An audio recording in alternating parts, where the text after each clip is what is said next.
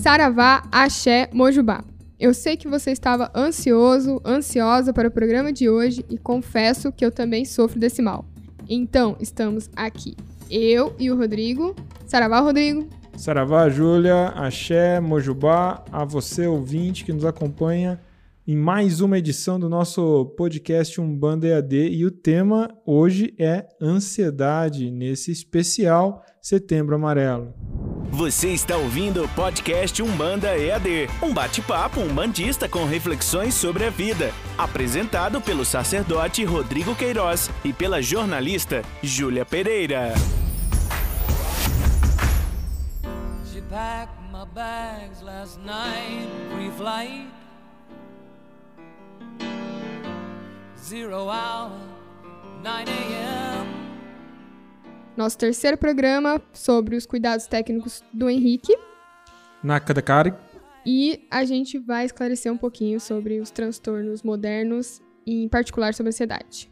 E você sofre de ansiedade, ouvinte? Você é daqueles que diz assim: ah, eu sou ansioso, mas é por causa do signo?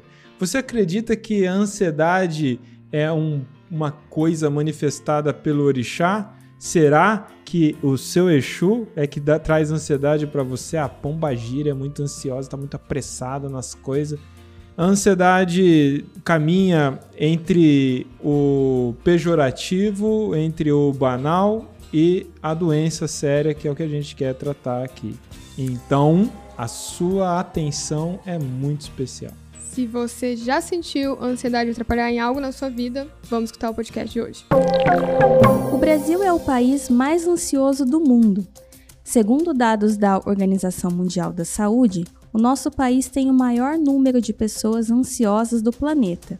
18,6 milhões de brasileiros convivem com o transtorno, o que equivale a 9,3% da população. Esses dados foram divulgados no ano passado. Isso significa que o Brasil tem apresentado números três vezes maiores que a média mundial. Na América do Sul, por exemplo, os índices brasileiros superam países que se encontram em estado alarmante quando o assunto é ansiedade, entre eles Paraguai, com 7,6%, Chile, 6,5% e Uruguai, 6,4%.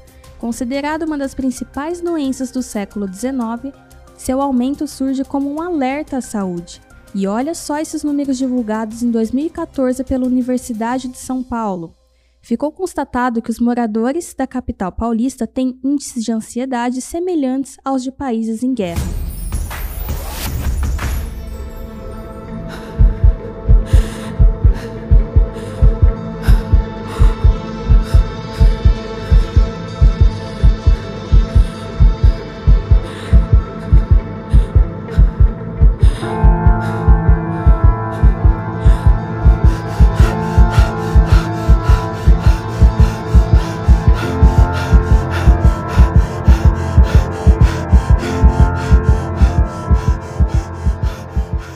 Batimentos cardíacos mais fortes e acelerados, respiração rápida e superficial, aumento da pressão arterial, direcionamento de sangue para os músculos, pupilas dilatadas, pelos eriçados, disfunções intestinais, pele pálida e angústia pelo que vai acontecer.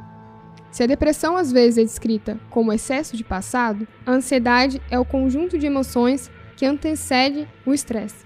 Para o neurologista Dr. Leandro Teles, ela pode ser boa e ruim. E nós vamos ainda nessa edição ter o prazer de ouvir o Dr. Leandro. Mas antes, Rodrigo, a pergunta que não quer calar. O que, que você tem a dizer na sua própria experiência sobre ansiedade?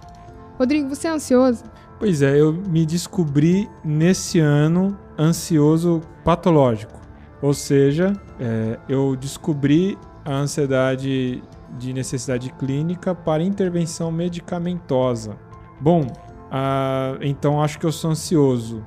E sabe qual é o grande problema de identificação da ansiedade? De você se identificar, não, eu, eu, tem uma coisa rolando aqui comigo e isso eu preciso de ajuda, né? Essa ideia de que a gente pode se autodiagnosticar, ela é muito perniciosa, né? É perigosa. Então, como a ansiedade, assim como a depressão, é uma doença, é uma disfunção emocional, mental, que vai se desenvolvendo lentamente. E aí a tendência é você tá lá disfuncional e achar que isso faz parte da sua personalidade. Ah, eu sempre fui assim. Mentira, você não foi sempre assim. Só que faz tempo que você está desenvolvendo um quadro de um comportamento ou se sentindo mal com algumas reações no seu organismo, mas você não está se dando conta. Vou dar um exemplo. Você começa a desenvolver uma queimação no estômago. E aí você começa a cortar uma outra alimentação, mais merda, e aí você parece que melhora um pouco, mas não melhora. E aí você começa a ter um refluxo. Você vai, então você vai primeiro num, num gastro, e você começa, antes de ir no gás, você começa a tomar um monte de antiácido e, e assim vai. Então, a, a, até você perceber que aquela disfunção no seu organismo físico mesmo, nos órgãos, enfim, é proveniente de uma disfunção no cérebro, na mente, essa coisa mais impalpável para nós, você já se machucou todo, você já causou um monte de dano, né? Tem tantas coisas que repercutem no nosso corpo físico, no nosso organismo, proveniente disso, mas a gente não se dá conta, a gente vai tratando sempre de trás para frente. Então veja só, aos 38 anos de idade, eu me descobri no momento com necessidade de fazer intervenção medicamentosa para ansiedade. Isso significa tomar medicamento psiquiátrico. E aí talvez isso seja assustador. É assustador é assustador principalmente pelo preconceito. Como eu já falei no, no, no outro programa, eu sou plenamente realizado, um indivíduo realizado. Enquanto pai de família, enquanto esposo, é, um homem casado, enquanto um empresário, empreendedor, um líder, etc. Eu sou realizado. Tenho as coisas fluem, né? A vida flui, né? E é tudo muito bom.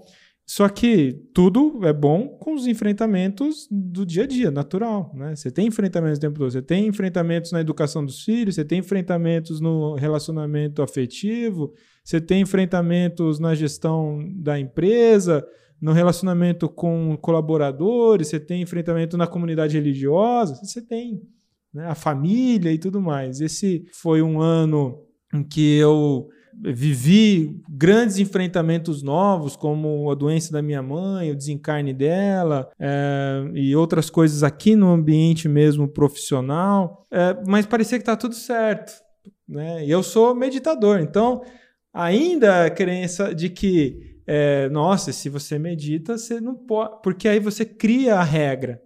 Pois se eu sou meditador, eu não posso ter uma disfunção mental. Mas quais são as contingências da vida?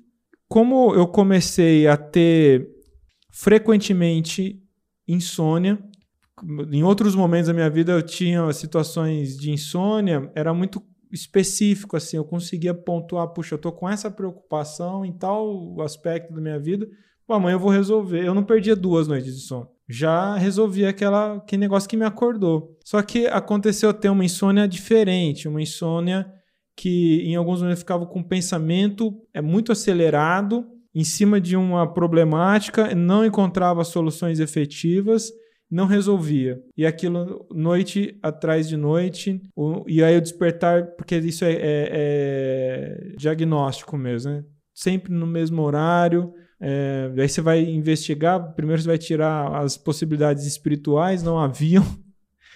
E aí eu vi, poxa, então a parada aqui é realmente na dimensão do corpo. Eu preciso tentar entender o que está acontecendo.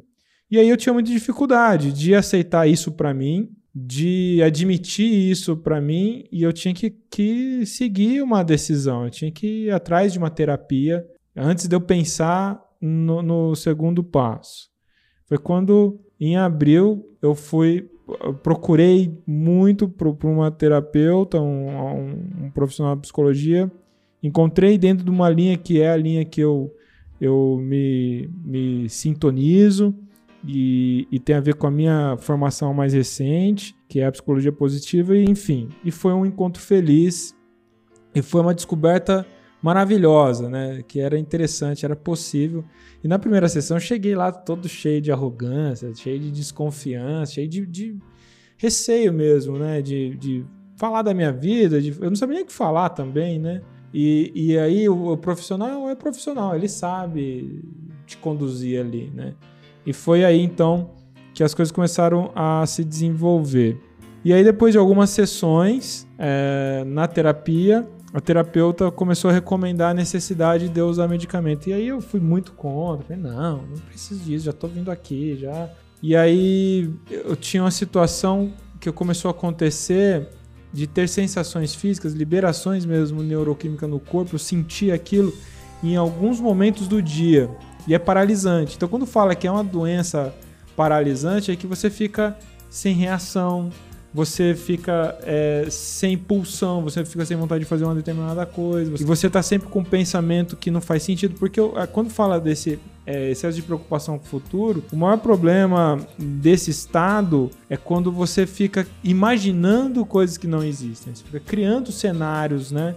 Então é uma, um fruto de fantasia o tempo todo que tem a ver com as suas inseguranças, tem a ver com aquela, aqueles seus medos, algum trauma que você passou recentemente, você fica é, patinando naquilo. E aí tudo começa a ser gatilho, né? Tudo que está à sua volta vai sendo gatilho para você reviver aquela, aquele medo, né? Ou aquela insegurança, enfim. Eu continuava tendo episódios de insônia e aí eu comecei a ficar muito preocupado, porque a insônia consistentemente vai te levar para uma depressão. Né? A insônia, se você não faz a recuperação química do seu cérebro, vai deprimir ele. E aí então resolvi ir numa psiquiatra. E aí é, sentei ali com a psiquiatra, narrei a situação e ela foi muito feliz assim, recomendou a medicação com dose bem mínima e foi num processo, né, crescente para poder chegar na dose ideal. E é incrível, porque a sensação depois é assim, ó, eu achava, que eu tava falando inicialmente, eu achava que aquilo era a minha personalidade. Que a gente começa a acreditar no pensamento como se aquilo fosse intuição, aquilo é tudo um fake news do seu, do seu cérebro.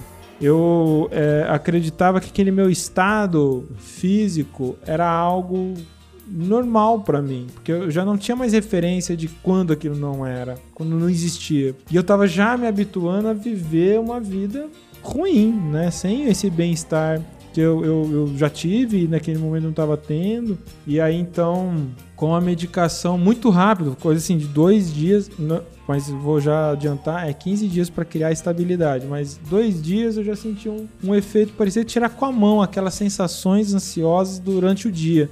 Então, olha que engraçado. A hora que entrou a primeira dose, que era mínima, mínima, mínima, né? Você imagina, era até difícil. Duas, duas gotas, né? Como assim? Duas gotas não é nada. Mal suja a colher, né? E aí eu já senti um efeito. Mas dois dias depois já, já, já voltou a sentir de novo aquela ansiedade. Olha que engraçado.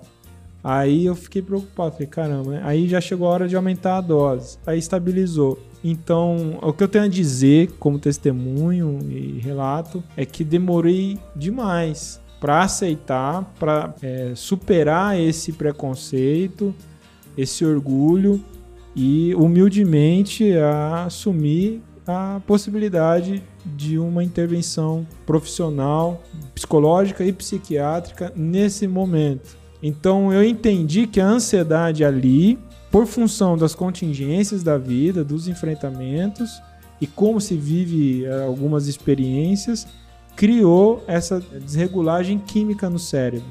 Então, é nisso que eu, que eu tô nesse momento sendo conduzido e estou muito bem, muito saudável, muito feliz com isso. Beijinho para todo mundo que está me ouvindo aqui. Muito obrigado, Rodrigo, pelo seu relato. Agora todo mundo sabe que sacerdote e o Rodrigo Queiroz em especial também pode ter ansiedade. Que, Tem problema mental. E que nem sempre é espiritual. pois é, e essa, essa questão ela é muito presente, né? A ansiedade, uma da, das disfunções da ansiedade é essa projeção mental. Né? A gente cria muitos pensamentos malucos. E, no, e se você está inserido no ambiente de crença como a Umbanda, a tendência é acreditar que isso é o guia que está te dizendo que isso é intuição. E aí você entra num buraco sem fundo. É muito problemático. E a gente pode falar sobre isso. Sim. Eu achei muito interessante também que as pessoas que têm ansiedade podem meditar. E eu achei que não era possível. E... É, pois é, é pode meditar. Né? Mas vai depender da, das características. Eu, a, minha, a minha ansiedade, a maneira como ela, elas me atacavam, vamos dizer assim, é em momentos bem pontuais. Então, nesse espaço de tempo entre uma situação e outra, eu conseguia estar tá tendo o exercício da meditação.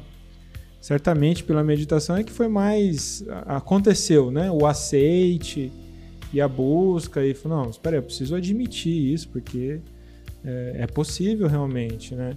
A gente fica criando muitas armadilhas para nós mesmos, né? Que é criar historinhas de si para si mesmo, né? Então, a, a meditação vai ajudar nessa clareza também, né? Você tem uma clareza, olha, espera aí, você está se ouvindo aqui. E esse pensamento que não sai? Né? E, é, e, essa ideia que você não abandona, mas que está te prejudicando. Né? E você não está conseguindo eliminar, nem resolver, nem comprovar a veracidade disso. Então, até onde isso faz sentido? Então, cada indivíduo é uma circunstância diferente. Ouvimos o relato do Rodrigo sobre a ansiedade e quero agradecer, Rodrigo, por esse compartilhar. E agora a gente vai ficar com as explicações do Dr. Leandro Teles, que tem o livro Cérebro Ansioso, onde ele explica sobre a ansiedade boa, a ansiedade ruim e quais são as formas de reconhecer, prevenir e tratar esse que é considerado um dos maiores transtornos modernos. Doutor Leandro, gostaria que você ficasse bem à vontade para dizer quem é o Doutor Leandro nesse planetinha redondo aqui. Leandro, ele é, ele é um médico paulista, paulistano, nascido e criado aqui em São Paulo, é, que passou por alguns perrengues já na sua vida, desde muito novinho. Quem conhece a minha história sabe bem do que eu estou falando, é, que se formou em medicina e escolheu uma carreira complicada, que muita gente tinha aversão, que é a neurologia, e depois disso é, buscou sempre, dentro da universidade e também fora dela, é, tentar quebrar esse paradigma da neurologia como algo inacessível, algo inalcançável. Então comecei a consultoria com relação ao, aos programas de televisão, principalmente ao programa Mulheres da TV Gazeta, o que eu tenho o orgulho de ser fixo ali a cada 15 dias nos últimos oito anos. É, e também comecei uma carreira autoral que só foi possível com a editora Laúde, uma editora que me apoia, e também, obviamente, aos leitores que se interessam pelos temas e pela forma que eu me comunico. Então, eu tento me posicionar ali como um médico é, cientificista nesta área acadêmica, mas que busca é, tentar trazer outras influências antropológicas, filosóficas, de neurociência geral e tenta quebrar principalmente esse primeiro, essa primeira dificuldade, que é a dificuldade da comunicação, de forma que as pessoas possam compreender, entender um pouquinho sobre o funcionamento do cérebro e da mente e possam reagir adequadamente aos estímulos do mundo. Né? Muito bem, seja realmente mais uma vez muito bem-vindo aqui à nossa mesa. E eu quero é, aproveitar aqui e falar para os nossos espectadores, os nossos ouvintes, o que os livros do Dr. Teles é, é a linguagem mais acessível em termos de ciência da mente que eu tive acesso nos últimos dois anos. Então, nós vamos comentar aqui sobre eles e hoje, em especial nessa edição sobre ansiedade, nesse mês de prevenção ao suicídio, é sobre o título, em especial, o cérebro ansioso. Doutor, o que é ansiedade? Rodrigo, essa pergunta é uma pergunta muito importante. Ansiedade não é por si só uma doença, né? Esse termo é um termo abrangente que fala sobre uma capacidade humana que ele conseguiu, conquistou com mérito da evolução ao longo de muitos anos. É um pacote de modificações psicológicas, físicas e intelectuais que o corpo tem diante do novo, diante do risco, diante do que vale alguma coisa ou é, que te coloque em alguma ameaça.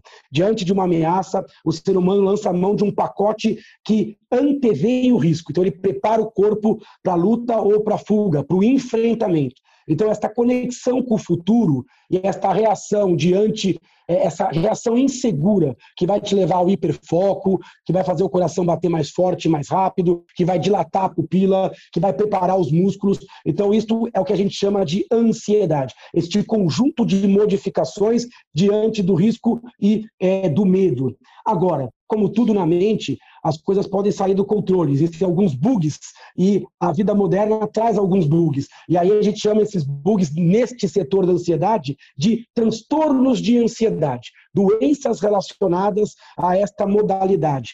Quando a pessoa tem isso de forma é, excessiva, seja na quantidade de sintomas, seja na duração desses sintomas, quando ela tem isso diante de um risco que não é um risco real, é um risco amplificado, e ela entra num looping é, de preocupação excessiva, de tensão exacerbada ou de resposta demasiada, ela perde a função e começa a ter uma disfunção. Aquilo que era para ser uma ferramenta passa a ser uma âncora. E aí surge uma doença que é extremamente comum e que é extremamente hostil e incapacitante. Hoje o transtorno de ansiedade, ele acomete 10% da população adulta no Brasil. O Brasil é um dos países mais ansiosos do mundo e quando a gente fala em transtorno de ansiedade, a gente já está falando de impacto na qualidade de vida. Ela é tida hoje como a sexta doença mais incapacitante, que mais rouba dias, momentos e fases produtivas. Então ela é uma disfunção deste pacote que na verdade é um pacote bom quando proporcional, quando reacional e quando ele funciona para melhorar o nosso enfrentamento. Então, a disfunção desse sistema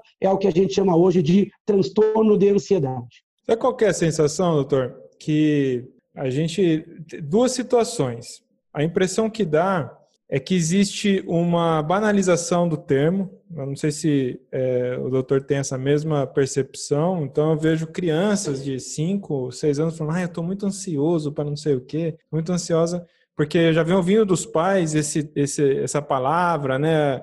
É, pontuando um comportamento deles e talvez eles cresçam com uma normalização da ideia de ansiedade, né, do, da sensação de ansiedade. E, por outro lado, também é, a gente não entende o lado positivo da ansiedade. Então, se eu entendi bem que o senhor estava falando, é, o lado positivo da ansiedade é essa preparação do corpo e do cérebro para uma ação previsível. Né? Então, vou, vou tentar simplificar. É, nossos ancestrais, uma situação de floresta, se depara com leão, né? E, e aí a ansiedade seria aquela, aquela antecipação do hiperfoco, liberação neuroquímica de adrenalina, para você poder ter o arranque força muscular para poder subir na árvore, sair correndo, tomar uma decisão é, de preservação imediata. Mas essa sensação, essa pulsão inicial seria a ansiedade e essa ansiedade positiva. É isso, doutor? Por exemplo? Perfeita a colocação. A ansiedade ela não, bem, não é bem a resposta imediata ao estresse, mas ela é a antevisão desse estresse. E isso salvou muitas vidas. Salvou tantas vidas que esses genes chegaram até nós. E hoje, mesmo na ausência de grandes carnívoros, de grandes desastres é, naturais, apesar que a gente ainda tem alguns desastres naturais, a gente ainda tem esse pacote de enfrentamento. Então a gente tem medo, a gente tem insegurança, e isso acontece com todo mundo. Quem carrega um cérebro pensante vai ter que conviver com a ansiedade em alguns momentos. E ela é boa. Ela é boa porque ela pode fazer com que eu me esquive, que eu fuja, que eu escape, que eu corra de uma situação, ou pode fazer que eu brigue com mais veemência. Então, um aluno que não fica ansioso antes da prova, ele vai pior do que um aluno que fica levemente ou moderadamente ansioso, principalmente no começo. Uma pessoa que numa entrevista de emprego não se sente um pouco ansiosa, essa pessoa tem algum problema, porque ela tem um excesso de frieza. A ansiedade, ela vai te acompanhar sempre que alguma coisa coisa tiver em jogo. Eu até brinco no livro que eu falo que antes de qualquer grande conquista, você vai ter que jantar com a ansiedade. Isso é natural. Então faz parte de uma mente a ansiedade. Então não só existe uma banalização, como existe uma medicalização da ansiedade normal. E eu vou até um pouco além. Existe uma valorização do estresse. A nossa sociedade hoje valoriza e fomenta o estresse. A gente gosta de uma pessoa levemente ansiosa, porque ela erra menos, porque ela se angustia mais, e a gente vai alimentando isso dentro das pessoas até que esse vilão começa a tomar corpo. E aí ele começa a dar as cartas fora da hora certa. A pessoa começa a sentir ansiedade assistindo televisão, onde não tem nenhum risco iminente acontecendo, ela pode começar a ter fobia de exposição social, ou fobia de enfrentamento, ou fobia de questões relacionadas à vida cotidiana. Então, o distúrbio, eu acho que ele nasce um pouco desta banalização do conceito, da medicalização e de uma sociedade que fomenta o estresse, é, onde Deus ajuda só quem cedo madruga, aonde tempo é dinheiro, aonde você realmente tem que antever e você tem que ter, ser bom em tudo e a expectativa está lá em cima. Então, esta fomentação do estresse e da expectativa faz com que algumas pessoas, em algum momento da vida, cruze o cabo da boa esperança, cruze o limite da normalidade e acabe colhendo a ansiedade como doença ou até as complicações da ansiedade, como abuso de substâncias, compulsões, quadros depressivos que podem advir de fenômenos ansiosos, síndrome de esgotamento é, profissional. Então, eu concordo com você que existe uma banalização, e num outro ponto, existe uma certa dúvida se aquela pessoa que adoeceu da ansiedade realmente adoeceu. Isso também dificulta muito, porque leva ao preconceito com relação às formas absolutamente disfuncionais e exuberantes que justificam esses 10% de pessoas que adoeceram. Doutor, é, você citou os dados sobre o país ser, sobre o Brasil ser um dos países mais ansiosos do mundo, e eu queria saber se, na sua concepção, tem algo que contribua para isso, particularmente aqui no Brasil. Tem algum gatilho aqui que faça a gente Essa... dominar esse ranking? Essa pergunta é uma pergunta interessante, Júlia. E a gente olha o Brasil e fala, pô, o Brasil não é um país que se mete muito em guerra, não é um país que tem muito desastre natural. Quer dizer, então a gente não deveria ter muito, por exemplo, síndrome do estresse pós-traumático. Agora, o Brasil é um país peculiar porque ele é um Brasil, o brasileiro ele vive com várias inseguranças, né? É insegurança com relação à segurança, é um senso de insegurança difusa. O Brasil ele tem muita pressão e muita insegurança política, muita insegurança jurídica, muita insegurança econômica. A gente tem um, um, um, um baixo índice de sensação de proteção com relação à administração pública. Outra coisa é que o Brasil, ele possivelmente, ele também tem uma tendência genética à ansiedade. O Brasil é um país novo, né? Um Brasil que tem algumas centenas de anos e ele é um Brasil formado por uma miscigenação, né? E essa miscigenação possivelmente já trouxe também ao nosso território questões genéticas de pessoas que já tinham uma tendência maior à ansiedade. Então, se a gente olhar a formação do nosso povo e todos os desafios de um país relativamente recente, ainda buscando a, a sua, o seu propósito o seu histórico, e é o Brasil ainda com, é muito marcado por dificuldade econômica, por instabilidade. A gente não tem tanto desastre é, é, natural, mas parece que no Brasil a, é, o ser humano é o desastre natural, né? A gente vê tragédias como a gente viu em Mariana, a gente está vendo agora no Pantanal, quer dizer, o ser humano parece que aqui ele consegue é, suplantar. A gente não tem guerra, mas a gente tem uma guerra quase que uma guerra urbana, né? Um índice de expectativa lá no alto, uma fomentação do brasileiro que vai à luta a qualquer custo, e isso talvez, um, um conjunto da obra, explique o porquê o brasileiro colhe tantos índices é, de ansiedade. Também é um país que a gente tem pouco acesso à saúde mental e a gente acaba tolerando também índices de sofrimento muito grande.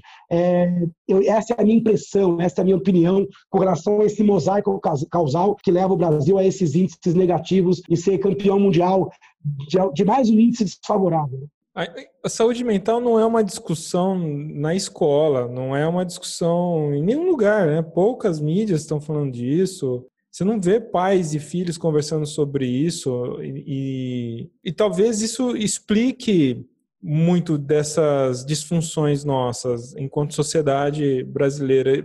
Faz sentido isso, doutor? A falta de uma Faz educação sentido, no lar mesmo? Porque, por, exemplo, quando ainda, eu acho tão absurdo ter que citar isso, mas é uma normalidade ainda, né? Quando um pai vira para um garoto, né, para o filho, o garoto fala assim, ó, não chora que isso não é coisa de homem. Esse é um propulsor de uma ansiedade, amanhã talvez de uma depressão, de, de essa opressão das emoções, da expressão das emoções que vem no, no nosso bojo da educação doméstica, né? um exemplo bem simples e popular, né? No caso, dentre tantos outros que, que ocorrem é, no ambiente doméstico, por exemplo. Então, é, sentar na mesa a família e falar sobre como estamos emocionalmente é algo que parece ainda um futuro improvável, né? Um futuro utópico, né? A gente primeiro não falava nada em termos de saúde e doença mental. A gente já evoluiu um pouco, já está falando um pouquinho mais de doença mental, transtorno mental. Mas a gente tem que ir para um outro momento, um pós-moderno, falar de saúde mental, falar de prevenção. Quando você coloca isso na mesa, você diminui o preconceito, você tem trocas afetivas e o ato de falar, de ouvir e de trazer isso para o mundo real da comunicação, isso já é a prevenção é, mais absoluta. Quando você tem famílias com mais flexibilidade, mostrando que essa hierarquia paternal, ou às vezes essa hierarquia hiperreligiosa, isto é o certo, isso é errado, isso é coisa que se faça, isso não é coisa que se faça. Quando você quebra um pouco e torna as pessoas mais flexíveis, sem dúvida você fomenta saúde mental. Isso tem que começar nas escolas, dentro de casa. É muito importante perguntar não só o que você viveu, mas como você vivenciou aquilo, né? E entender que algumas sensações são absolutamente normais, como a tristeza, como a tensão, como a angústia, e é muito importante que se verbalize isso. Quando você não verbaliza, quando você vai se isolando e quando você transforma a escola e o ambiente domiciliar numa região de conversa de elevador, onde as pessoas não têm intimidade, não têm liberdade ou seguem paradigmas ainda antigos e absolutamente é, inverídicos, não científicos ou não morais, quando a religião também vem numa, numa, numa, numa situação de cerceamento de opções, então tudo isso pode dificultar a, a, a, saúde mental. Quando as pessoas aprendem a cuidar um pouquinho de si, aprendem a, a, reconhecer como o corpo dela funciona e quando ela aprende a trocar a afetividade, isso acaba diminuindo o risco de depressão e de ansiedade. E esse tema é um tema importante nesse momento de setembro amarelo, onde a gente fala de valorização da vida e suicídio. Existe um tabu de que falar de suicídio é, aumentaria o risco, né? Ah, vai dar ideia, vai induzir um comportamento coletivo. Isso é uma extrema bobagem. A gente já passou por isso com relação ao câncer, câncer, já passou por isso com relação a DSTs. Quando você fala de forma correta, causa e efeito, é, como evitar, prevenção, sem romancear, sem trazer é, mais paradigmas e mitos é, é irreais, você melhora os índices. Então, é, nesse momento, a gente precisa quebrar esse paradigma e falar de saúde mental. Saúde mental, não doença mental. Falar de saúde mental no jantar. Como é que você vivenciou? Como é que você está? Olhar mais para o outro e ser olhado melhor para o outro. E você pode ser um agente de sofrimento, você pode ser um agente causador de malefício mental no outro, e você, sem dúvida, é um fator é, de vigilância. Então, quando tem alguma pessoa mais antenada com relação a isso, o entorno muda e a saúde mental ganha. É, doutor, eu assisti essa semana um documentário que a Netflix lançou nesse mês, que chama O Dilema das Redes. E ele toca nesse assunto de como as redes, as mídias sociais, em particular, podem influenciar no comportamento das pessoas. E também dizem sobre essa ansiedade, sobre esses transtornos da mente que elas podem causar. E aí você falou sobre agentes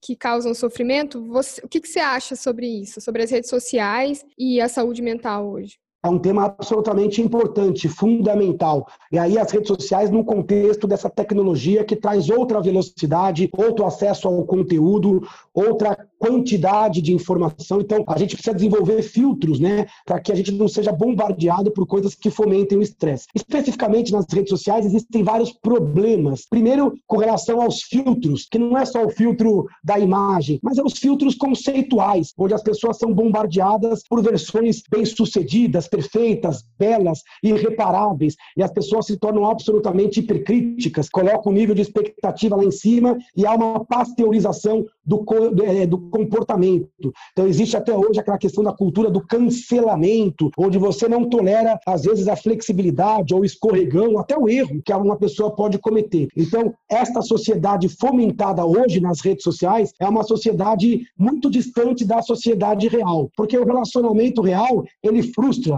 ele é imperfeito, ele é absolutamente é, flexível e na, na, na internet isso não acontece. É tanta edição, tanta edição que a, a, o nível de expectativa. Então a gente tem que discutir cyberbullying, cancelamento, é, exposição e hiperexposição com relação à rede, tempo de rede, é, competição das atividades intra-internet, das atividades sociais. Você tem um aumento de uma ferramenta com a redução de outras. E eu acho que a sociedade vai ter esse debate a, de modo a tentar conter um pouco esta febre que a gente tem de expectativa. Você já vejo alguns movimentos com relação a isso nas redes sociais, mas ainda vejo hoje a rede social, principalmente numa mente mais imatura, no pré-adolescente, na criança, no adolescente em formação, ainda fomentando mais dificuldade de aceitação do que realmente é, a, aceitação pessoal. E a ansiedade ela cresce quando a gente não tolera o erro. Quando você busca o perfeccionismo, a perfeição e o controle das variáveis, você começa a ficar preso no futuro. Esse futuro ele tem que seguir estes parâmetros. E quando você está preso no futuro, você perde o seu ancoramento justamente no tempo de modificação, que é o tempo presente. Então, adequar expectativas passa por adequar o controle com relação às redes sociais. Talvez essa polarização, então, seja mais negativa no sentido da ansiedade negativo. Quando você perde o aspecto espectral do conhecimento, hoje em dia nas redes você tem o certo e o errado. Ou você segue esta vertente ou segue aquela. Então você, a vida não é assim. A vida é um espectro, as pessoas não são divididas em boas e, e ruins. As pessoas têm fatores que a gente concorda, fatores que a gente discorda, mas o convívio depende da gente valorizar e ratificar aquilo que a gente tem harmonia e tentar lidar com aquilo que a gente tem desarmonia. Então, isso vale para um casamento, para uma relação pai filho, para uma relação professor-aluno, para uma relação de amizade. E esta dicotomia, esta polarização de certo e errado, é uma hipersimplificação do comportamento que não ajuda em absolutamente nada. Quando você polariza certo e errado, eu passo a me aceitar pior. Minha autoestima, ela está abaixo, porque no mundo real as coisas acontecem de outra forma. Então, a minha expectativa, ela não é alcançada. O mesmo vale para a questão dos videogames, do computador, essa reposição, essa recompensa tão direta dopaminérgica, ela não existe no mundo real. Então a pessoa começa a ficar um pouco viciada, ancorada, é, sequestrada dentro desta lei que não funciona do lado de cada tela. Eu não estou querendo fazer uma caça às bruxas e nem acho que a tecnologia veio prejudicar. Eu acho que isso faz parte dos tempos atuais e a gente tem que discutir exatamente os limites disso e as formas de tentar lidar com isso que veio absolutamente para ficar a qualidade com que estamos usando, né? Fazendo uso dos recursos, da, da tecnologia. Doutor, para o nosso ouvinte médio, né, no geral, poder entender é, um pouco e talvez é, se autodiagnosticar e a gente poder ajudar ele aqui. Então, veja só, quando a gente fala em síndromes, né, por exemplo, a síndrome do pânico, também tão falada, é, e outras que possam desencadear por conta da ansiedade já no nível patológico crônico, às vezes fica um pouco distante do geral. E esse já é o, a ponta do iceberg da, da, de conviver com uma ansiedade, né? É aquilo que já criou uma raiz muito grande e talvez agora o problema esteja muito maior. Como que a gente pode, dentro da sua dica, identificar através, sei lá, de três possibilidades, três é, sintomas de que vale a pena acender o sinal vermelho para si, né? Olha, acho que tem algo ali de ansiedade em, em você, você pode talvez já procurar uma ajuda profissional. Quais são as três observações que você pode trazer para o nosso ouvinte fazer essa autoanálise? Eu acho muito importante, Rodrigo, que a gente entenda quais são os sintomas da ansiedade. Esses sintomas eles giram em três eixos psicológico, físico e também cognitivo. Os psicológicos são sofrimento antecipado, é, preocupação excessiva, medo, pavor. Então, é, esse sintoma psicológico é bem característico da ansiedade. Além disso, insegurança, medo, esquiva, fisicamente, taquicardia, falta de ar, alteração intestinal, insônia, dores de cabeça e no corpo. Tudo isso são sintomas físicos da expressão do excesso de adrenalina e cortisol. Do ponto de vista intelectual, desatenção, esquecimento ou pensamentos muito ruminados. Então, esses sintomas são sintomas de ansiedade. Agora, a sua pergunta foi, Leandro, em que momento eu cruzei o normal? Uma vez que é normal todo mundo ter esses sintomas de vez em quando. Então, aí você vai ter que olhar quando esses sintomas apareceram. Qual a intensidade e duração desses sintomas? E o mais importante, esses sintomas te ajudaram no enfrentamento ou te atrapalharam no enfrentamento? Se você começar a ter um sofrimento, uma esquiva e um prejuízo escolar, profissional ou de relacionamento, é porque você precisa procurar um médico. Então, se eu estou andando numa rua escura, meu coração dispara, eu sinto medo, e aí eu mudo meu caminho, bom, isso é uma ansiedade do bem, é uma ansiedade boa. Ela me protegeu e talvez salvou a minha, a minha existência de eu ser assaltado, sequestrado, me colocar numa situação de risco. Então, isto durou pouco tempo, foi pequeno e me ajudou. Isso é do bem. Agora, se eu tenho uma ansiedade que dura mais que 14 dias, que me atrapalha o pensamento, porque eu fico ruminando. Se eu tenho esses sintomas diante de inimigos cotidianos que não me parecem é, racionais, e se isso me prejudica mais do que me ajuda, aí nasce a doença. Por isso que o limite ele é subjetivo, ele não é uma risca no chão, não é um exame que vai definir se você adoeceu ou não é o bate-papo com o especialista. Ele reconhecer que aquilo em você preenche os critérios de patologia, se existem sintomas físicos, perda de rendimento, duração, e o médico também ele tem que garantir que não tem outro transtorno que possa justificar mais os sintomas. Vou dar algum exemplo aqui. Por exemplo, as pessoas me procuram às vezes com ansiedade, eu faço um exame e tem um hipertireoidismo, um mau funcionamento excessivo da tireoide. Opa, então ali é uma causa médica. Às vezes a pessoa me procura com um quadro de ansiedade e aí me mostra um, uma, uma prescrição de um pré-treino de academia onde ele está tomando um monte de cafeína. Eu falo, opa, então ali a solução é parar com esse pré-treino. Mas o médico, quando ele consegue afastar as doenças clínicas e consegue demonstrar com o paciente que passou do limite e que aquilo começou a atrapalhar, tem pessoas que não saem na rua por medo, que não dirigem um carro, ou que são tomados por um sofrimento antecipatório e uma amplificação de pequenos problemas geram grandes repercussões mentais. E às vezes a pessoa sofre por seis meses, um ano, dois anos, perde oportunidades de relacionamento, de emprego e atrapalha o relacionamento familiar.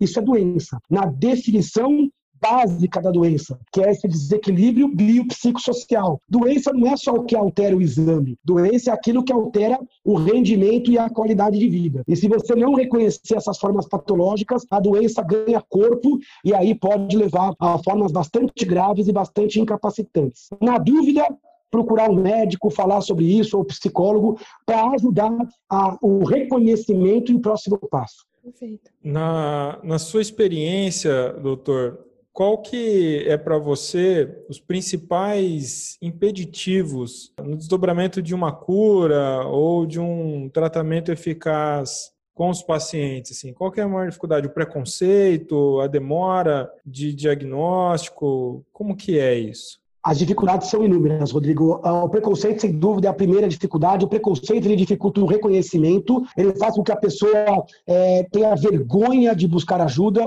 porque ele acha que aquilo é um traço que ele tem que controlar a qualquer custo. Então ele se sente fraco, se sente culpado ou frustrado. Então isso, esse, esse alto preconceito, quando a gente vende esses conceitos de onipotência, onipresença e de super-homens, né, a gente acaba levando a pessoa a um atraso no próprio reconhecimento. Existe o preconceito externo, onde quando eu conto algum quadro de ansiedade ou de depressão, a pessoa que fala assim, acalma, isso aí é um excesso de trabalho, ah, vai pescar, vai caminhar, e a pessoa vai fazer isso e não resolve às vezes. Ou então, olha como a sua vida é boa, não é para você ficar triste. Então ela não entende que existe justamente uma incongruência entre a vivência e a percepção psíquica da vivência. Então, as pessoas têm uma, uma, uma, negação com relação à doença e este preconceito faz com que muita gente não procure ajuda ou faça só quando tem uma crise de pânico ou uma crise de paralisia ou uma crise onde ela tem que fugir do local, onde tem um bug, um bug mental, onde não consegue lembrar de, de, de alguma coisa, não consegue encadear o raciocínio. Então, as pessoas procuram quase sempre o pronto-socorro por uma crise forte e, e, não conseguem reconhecer os sinais mais leves da ansiedade. Às vezes as pessoas até se automedicam, já começam a se medicar para dormir, se medicar para acordar, então é cafeína de dia, tarja preta, calmante à noite, a pessoa já se automedica, mas não procura ajuda. E o preconceito também é da equipe médica, que muitas vezes não percebe, não valoriza e não dá o devido reconhecimento. Então, o preconceito é geral. E o único combate ao preconceito é informação. Tem que informar. É uma doença como qualquer outra, é uma doença que tem um bom prognóstico. Quando diagnosticada inicialmente e tratada em várias trincheiras. Também existe, Rodrigo, um preconceito com relação ao próprio tratamento da doença. Existe um mito de que o tratamento é pior que a doença. Então a pessoa já começa o tratamento querendo parar, né? Eu não quero ficar dependente, eu não quero. Isso faz parte desse mito que eu tenho que dar conta de tudo. Quando a tireoide falha, ninguém questiona de repor o hormônio. Quando a pessoa tem diabetes, ninguém questiona de usar insulina, hipoglicemiante. Ninguém tenta tratar asma mandando o cara tomar um ar no quintal. Mas a gente quer tratar a depressão mandando o cara ser feliz, ir para o shopping, ou gastar, ou consumir. Então a gente tem que mudar esta chave. É uma doença como qualquer outra, que tem sítio, que tem a sua fisiopatologia conhecida e tem o seu tra tratamento consagrado pela história da medicina e tem um bom prognóstico quando você consegue é, trazer um pouco de humanidade no reconhecimento e no enfrentamento. Agora, temos outros problemas. Temos o problema também da doença não ser reconhecida por um exame, então as pessoas ficam na dúvida, ficam cabreiras com relação a isso. A gente tem uma série de pseudociência que entra por ali, pelas beiradas e dar soluções é, parciais, isso também é um problema. A gente tem um problema com relação a um remédio que a pessoa possa tomar e se ver livre, então a pessoa às vezes precisa lidar com efeitos colaterais, com tratamento de médio a longo prazo. Então a gente tem que reconhecer essas dificuldades, buscar, obviamente, uma evolução tecnológica, mas neste momento da sociedade, o mais importante é informar. Ainda dizer o termo saúde mental é algo que dá um bug, né? As pessoas entram mesmo numa lacuna de preconceito muito equivocada ainda, né? E aí você é, tem que assumir para si, puxa, estou é, mentalmente é, doente, né? É como se trouxesse, remetesse a uma coisa muito distorcida mesmo e mexe muito com a identidade, né? Com a autoimagem justamente porque está ancorada aí num preconceito, num equívoco muito grande e se perde muito tempo para viver uma vida de bem-estar mais é, bem desenvolvida. Doutor, ainda eu te ocupando mais um segundo, nem não, não somente um segundo. É, dentro de, dessa perspectiva, né? Você citou várias síndromes agora aqui na sua fala. Qual é a mais comum, né? Então a gente ouve falar da síndrome do, do, do pânico, que é aquela sensação de vou, vai, vou, ter, vou morrer, vai tô com taquicardia. Aí você faz o exame cardiológico, está perfeito, o coração, a pessoa está sem ar e é, e é desesperador. Eu já acompanhei algumas situações de pessoas com tendo a síndrome do pânico e, e você entra em pânico junto, né? Você está do lado, você é desinformado, você depois que você tem experiência, você consegue conduzir, ajudar a pessoa. Mas aí você citou, por exemplo, a de paralisia, enfim, qual que é a, a mais comum? E por que se dá essa mais comum? Se existe algum algum estudo sobre isso? Fazendo um resumo assim bem é, objetivo, bem pragmático, a ansiedade ela não é uma doença, elas são várias doenças que causam essa questão da, do estresse demasiado, antecipado e disfunção no gerenciamento do medo. O tipo de ansiedade mais frequente, um dos mais frequentes, é o TAG, transtorno de ansiedade generalizada. Nesse tipo, a pessoa ela está sempre um pouquinho mais ansiosa. Ela tem que ter mais de seis meses de sintoma, mais do que de assim, de não. Aquela pessoa que está sempre preocupada com o futuro. Vai que e se tem dificuldade de relaxar, de se sentir plena, pode ter dores de cabeça, dores musculares, insônia. Então, é aquela pessoa que tem um limiar sempre um pouquinho mais baixo para estar ansiosa. É uma pessoa mais perfeccionista, mais controladora. Então, o TAG é aquela pessoa que está sempre um pouco mais ansiosa. O pânico, como você citou, já é um pouco diferente. É aquela pessoa que tem uma crise aguda e muito intensa de ansiedade. Se o TAG é um mar revolto, o pânico seria uma onda, um tsunami de sintomas de ansiedade. Então, no pânico, você pode ter taquicardia, medo, pavor, sensação de morte iminente, falta de ar, tremor. É aquela pessoa que vai na ansiedade de 0 a 100. E a pessoa pode ter TAG e em cima do tag tem o pânico. Mas olha como é diferente. Os dois são distúrbios de ansiedade, mas um é uma ansiedade um pouco aumentada contínua e o outro é uma avalanche, um tsunami de ansiedade, que pode ser diante do medo ou pode ser de forma espontânea. Existem outras, por exemplo, as fobias. Fobia social, fobia de sangue, fobia de inseto. Na fobia, você tem algo que é uma ansiedade relacionado a um gatilho específico. Eu fico ansioso quando vou dar uma entrevista, fico ansioso quando tenho que me posicionar na reunião. Perceba que é a mesma manifestação, mas o pânico é de um jeito, o TAG é de outro, a fobia é de outro. Outros transtornos, síndrome do estresse pós-traumático, quando a pessoa passou por uma situação de quase morte ou morte, ou testemunha de alguma violência e passa a desenvolver ansiedade a partir de então. O toque é outro tipo de ansiedade, as compulsões. Perceba que quando muda a roupagem, aquilo que deu o gatilho e a forma de expressão, você acaba tendo outras síndromes. E o que, que leva a pessoa a ter uma ou outra? Depende de várias coisas. Genética, depende de histórico pregresso de vida, forma de criação, traumas, é, enfrentamentos, e depende também do estilo de vida. Algumas pessoas acabam tendo um estilo de vida que fomenta mais ansiedade. Excesso de estresse, falta de atividade física, má alimentação, relações mais tóxicas. Então, tudo isso pode levar a pessoa a ter um risco maior ou menor de transtorno ansioso. Doutor, é muito grato por essa concessão aqui, por trazer essa palhinha para nós um pouco de entendimento sobre ansiedade Existe alguma pergunta que nós não fizemos que você gostaria de responder? Acho que a gente abordou bem. É, no livro Cérebro Ansioso, que até motiva essa, essa pauta, né? É, ancora esta pauta, o livrinho de capa vermelha, as pessoas conseguem facilmente pela internet. Se não me engano, até tem uma livraria relacionada é, a vocês, que também, a loja virtual, que também tem o cérebro ansioso. A divisão é justamente essa. Primeiro capítulo, a gente tem que entender o que é o conceito de ansiedade e o que é ansiedade boa e ruim, do bem ou do mal. Depois a gente desmonta e explica os sintomas da ansiedade. Num terceiro momento, a gente vai montar as síndromes, como reconhecer a floresta ansiosa e entender se eu estou ou não é, precisando buscar ajuda médica. E aí, nos últimos capítulos, a gente fala das causas e do enfrentamento.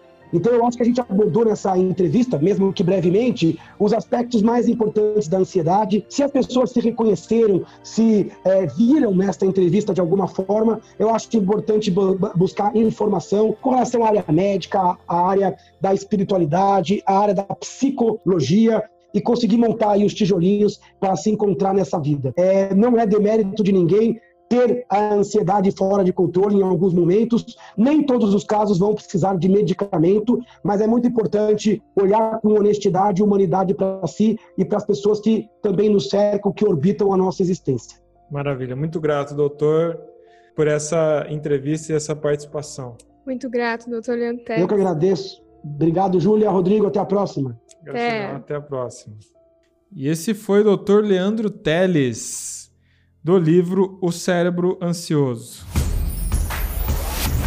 A Umbanda é uma ciência. Basta apenas uma visita a um terreiro para percebermos que algo precisa ser explicado melhor. Passamos por entre o fascínio pela religião e, às vezes, também pelo medo.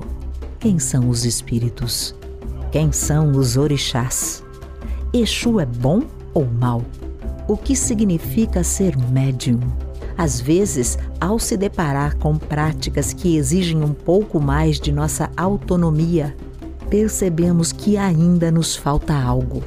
Ao reunir suas próprias aflições e dúvidas, Rodrigo Queiroz cria uma trilha de saberes que se complementam e explicam o que muitas vezes não podemos aprender no ambiente de terreiro.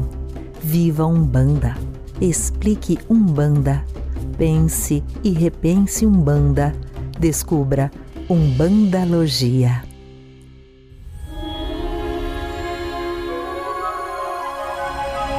No oráculo de hoje, eu trago uma pergunta, na verdade, uma afirmação de uma seguidora do nosso Instagram.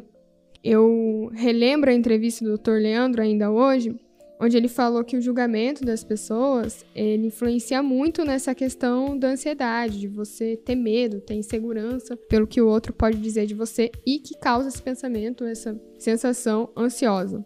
Dentro da Umbanda, a gente tem uma constatação muito forte, que é o não consigo incorporar. Sempre perguntam sobre isso pra gente. Não consigo incorporar, tenho medo de incorporar, não sei se sou eu, se sou o guia. E essa nossa seguidora, ela fala assim, ó, não consigo incorporar porque eu tenho medo do julgamento de outras pessoas. O que, que eu posso fazer para ajudar isso? E eu quero complementar também, é, a ansiedade atrapalha o desenvolvimento mediúnico? Sim. A gente consegue falar isso? Vamos lá. Esse, esse caso do medo do julgamento, ele, ele pode ser pontual nesse sentido, mas ainda pode ser muito mais do que isso, né?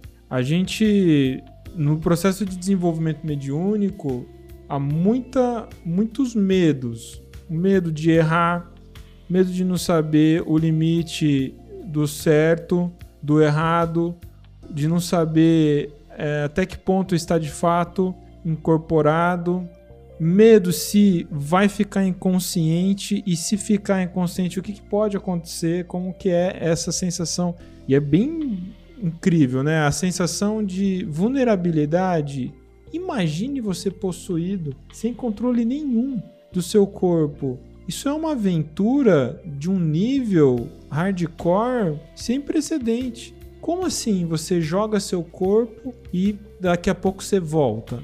se empresta e, e, perde total ciência dele. A questão da inconsciência ela é delicada nesse sentido, inclusive. Né? E não sendo inconsciente, como é o caso da, da, da grande maioria ou de quase a totalidade das, dos médios, como eu lido com essa consciência? Né? Como eu sei é, separar eu do, do guia, enfim. Então, são tanto empecilho e tanta gente em volta falando, porque se não bastasse isso tudo que é, é observável, né? Você já por si só você vai pensar em tudo isso, aí você tem as influências no entorno, né? Do, dos veteranos, aqueles que são os irmãos mais velhos já de, de, de terreiro, aqueles que são mais novos, e, e todo mundo dando seu palpite, todo mundo dando suas impressões, todo mundo dando, dica para você como que você incorpora, como você não incorpora, como que você faz, como que você não faz, como que eu faço, o que se pode ser bom para você. E aí você tá com uma, um turbilhão de informações, um excesso de, de bombardeio de, de ideias, sugestões, você precisa encontrar a sua legitimidade nisso daí. Às vezes o medo de ser julgado é, é o que, que as pessoas vão pensar, o que, que as pessoas vão dizer, vou, vou, vou ficar feio, vou ficar estranho, vou... É, a questão do, da, da, da, adequação, estou adequado né, para aquilo que, que eu estou me propondo, então é fruto da ansiedade. Porque a ansiedade parece que é só pressa, né? As pessoas co colocam a ansiedade como pressa. Pressa é uma coisa. Pressa é pressa. A ansiedade pode ter pressa junto, pode estar associada à pressa, mas não é. Em grande parte, né, é tentativa de se defender, de se preservar de uma ideia de vulnerabilidade, de insegurança. E é isso que vai causar disfunções de percepção, que é o cognitivo e emocional, diante de uma ideia que você está criando e que você, ela não precisa ter nenhuma realidade, mas você está criando. Eu, bom, eu desenvolvo mediunidade há, há, há quase duas décadas e, e, e, algumas vezes eu me deparei com, com médiums com essa situação. Eu, eu falar para ele: olha, você está muito ansioso, muito ansiosa por isso, isso está dificultando o seu desenvolvimento. E a pessoa falou assim: Mas, Rodrigo, eu não tenho pressa. Tô, tô de boa aqui, tá tranquilo para mim. Eu falei: Não, mas. Aí percebe? Porque a ideia dos outros é essa, no geral. Mas eu não tô com pressa, eu tô aqui, ó, eu tô entregue. Eu vim aqui para gira, mas a ansiedade está na outra dimensão. Né? Mas tá tudo bem. Mas qual é o seu medo? Aí a, a pessoa parou, pensou: Ah, eu tenho, eu tenho medo de não saber o que fazer. Eu falei, então, essa é a sua ansiedade. Mas é isso, enfim, a ansiedade mascarada de vários argumentos é o que grande inimigo do desenvolvimento mediúnico. E a gente pode dizer que no início ela aparece com mais força. Ela pode acontecer também para médios mais experientes? Não em relação à mediunidade, né? Pode acontecer se ele criar alguma alguma neuro ali uhum. na vivência mediúnica. Acontece. Mas aí o que, que vai acontecer às vezes é a vida, né, fora do ambiente mediúnico, do terreiro, tá acontecendo coisa na vida do indivíduo, ele desenvolveu uma ansiedade, ele desenvolveu uma outra patologia emocional, mental, e isso aí impactar na mediunidade. E aí essa é outra história também, mas isso é, isso é o mais comum. Então, assim, é, resumindo, para a gente melhorar o médio iniciante, para ele melhorar é ele conseguir trazer para a cabeça dele qual é o medo. Seria isso. Qual é o medo? Se ele conseguir responder, é, estou com medo de quê? Pode ser receio de quê, né? Talvez você tenha que mudar a palavra para conseguir trazer a resposta, né? Porque tu, tudo isso sinaliza questões em você mal resolvidas. O que, que em você precisa ser melhor trabalhado, melhor identificado e melhor desenvolvido? A minha dica é essa. Ó, se você está no momento, se você que está me ouvindo é um médio em desenvolvimento e se sente paralisado no processo e consegue identificar algo aí, entenda que essa é uma sinalização do seu, da sua alma para você mesmo. Ó, há algo em você que está disfuncional, que você precisa organizar em você, até perspectiva de mundo, visão de, de comunidade, para daí isso devolver em potência mediúnica. E a hora que você vê, daí pronto, você incorporou. E aí você descobriu que foi tranquilo. E que. Só que cada um tem uma experiência, né? Sim. Olha só, tem. As minhas primeiras incorporações também foram traumáticas. Assim, foi bem esquisito, bem esquisito mesmo, assim. Você tá incorporado e não tô, e, e sinto, não sinto, sinto mais ou menos, depois paro de sentir. Se eu parar para pensar agora, que a gente está nesse contexto de conversa, desenvolvimento mediúnico é uma parada de teste mesmo de inteligência emocional punk mesmo, né? Muito bom, então acho que ficou respondido para Evelyn aí, não consigo incorporar porque eu fico com medo do julgamento. É, vamos agora para o nosso firme ponto de hoje com as indicações de livros e séries.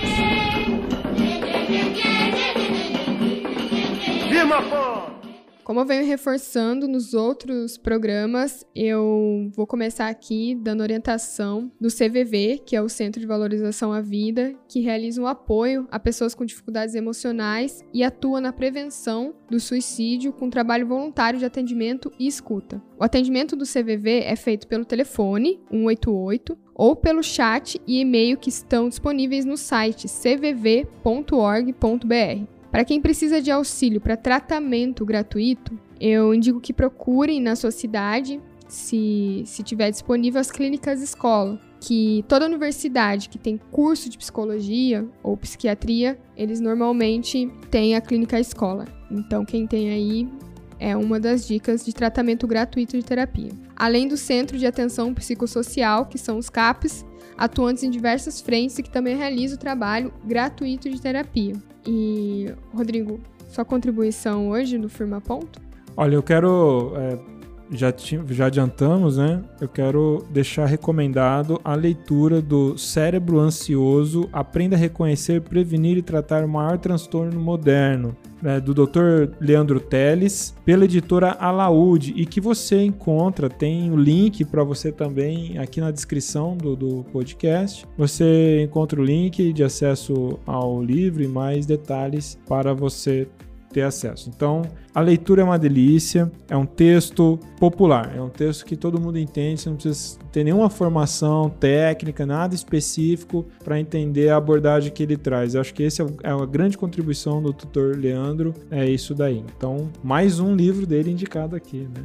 A minha indicação de hoje é a série, é, o documentário Explicando a Mente, que tem no Netflix, mas em especial o episódio sobre ansiedade, que lá tem alguns relatos de pessoas que sofrem ansiedade de diversas formas. Como o Dr. Leandro Teles explicou hoje, a ansiedade ela tem várias síndromes que pode acometer. E lá no Explicando a Mente, episódios sobre ansiedade, fala um pouquinho sobre isso, sobre toque, sobre demais ansiedades. Então, ouvintes do podcast Manda EAD, para quem quiser entrar em contato com a gente, enviar sua crítica, seu comentário, sua contribuição, me escreva pelo julia@umbandead.com.br. Eu faço votos que você ouvinte, assim que você parar o seu carro, assim que você chegar no seu destino, faça isso, né? Abra aí sua caixa de e-mail e mande para nós a sua participação. Nós vamos ler e comentar na próxima edição.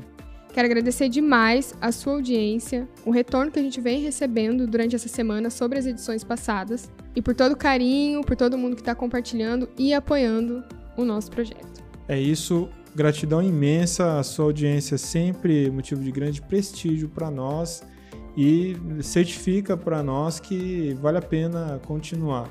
Essa foi a nossa terceira edição do especial Setembro Amarelo e que esta mensagem impacte você e os seus. Jogue esse link para geral para que o máximo de pessoas possam ter acesso a essas informações. E esse podcast é um oferecimento gratuito da nossa comunidade de alunos. Beijo grande a todos vocês que fazem parte dessa grande família que é a Umbanda EAD. Axé. Axé e até o próximo programa. Você acabou de ouvir mais uma edição do podcast Umbanda EAD. Esse programa gratuito é um oferecimento da nossa comunidade de alunos. Acompanhe nossas redes sociais